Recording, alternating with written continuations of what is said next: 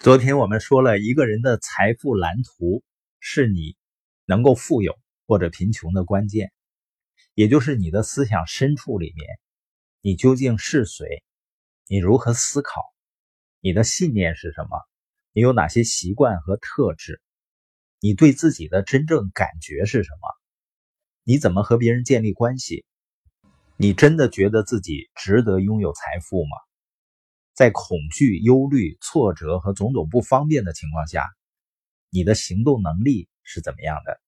你在心情不好的时候还能去行动吗？也就是说，是你的性格、思想和信念决定了你的成就能有多高。所以，成功最终还是关于你成为谁的。教育就很重要，就像你想成为一个顶级的木匠，你拥有顶级的工具当然是很重要了。但是你给了我全世界最好的工具，我也成为不了顶级的木匠。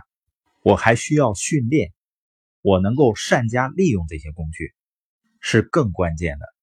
你发现现在很多人选择社交电商，选择一些合作的公司，他只看到表面的情况，他看不到这家公司或者他的教育系统有多么强大的教育能力。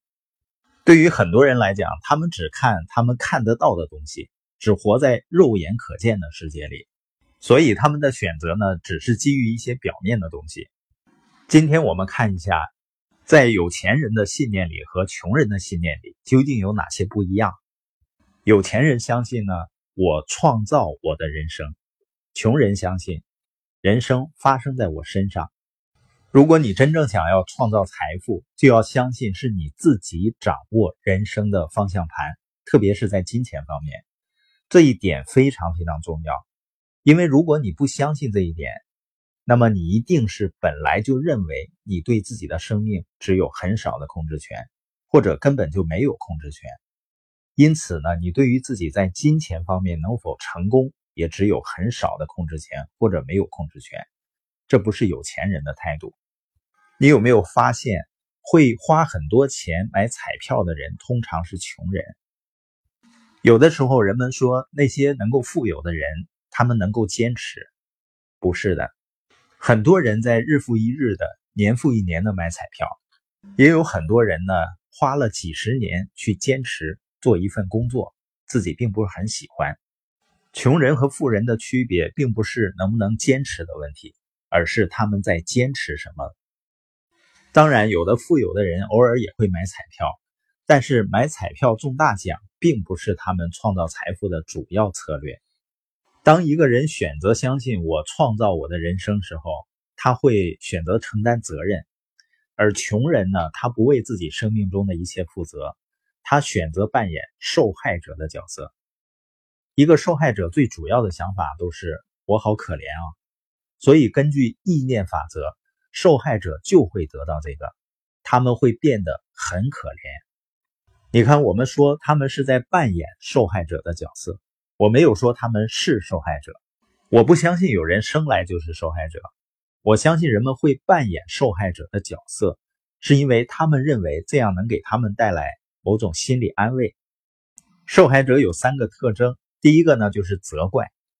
当前进的道路上遇到挑战、遇到障碍、遇到困难的时候，他们首先想到的一定是别人要负责任。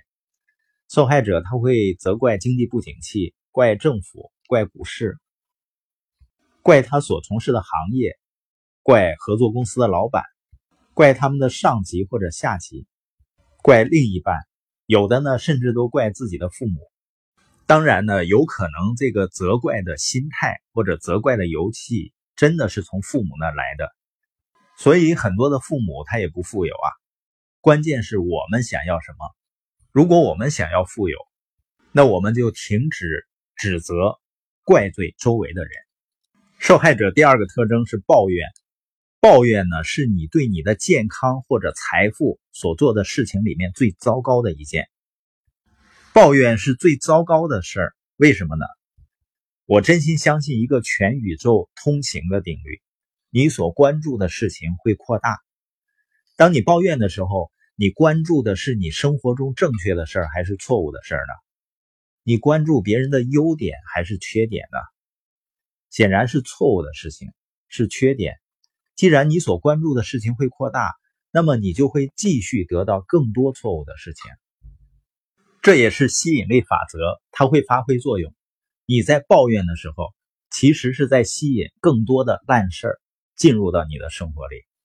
你肯定会发现，爱抱怨的人通常日子都不好过，仿佛天下所有可能出错的事儿都发生在他们身上了。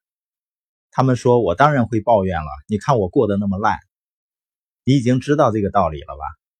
就可以告诉他们，那是因为你一直抱怨你的生活很烂，所以你要请他闭嘴，或者离他远一些。你一定要确定，在生活中不要靠近任何一个爱抱怨的人。如果你避不开呢，非得和他们相处不可，你要记得带一把铁伞，否则原本会朝向他们而去的烂事儿，最后可能会落到你身上。因为负面的能量会传染的，在 SARS 病毒期间，你肯定不会跑到那些病人中间和他们拥抱，你肯定想离他们越远越好。当然，生活中呢，也有很多人喜欢聚在一起听别人抱怨，为什么呢？很简单，他们在等着轮到自己抱怨。他们心里想啊：你那样就叫不好吗？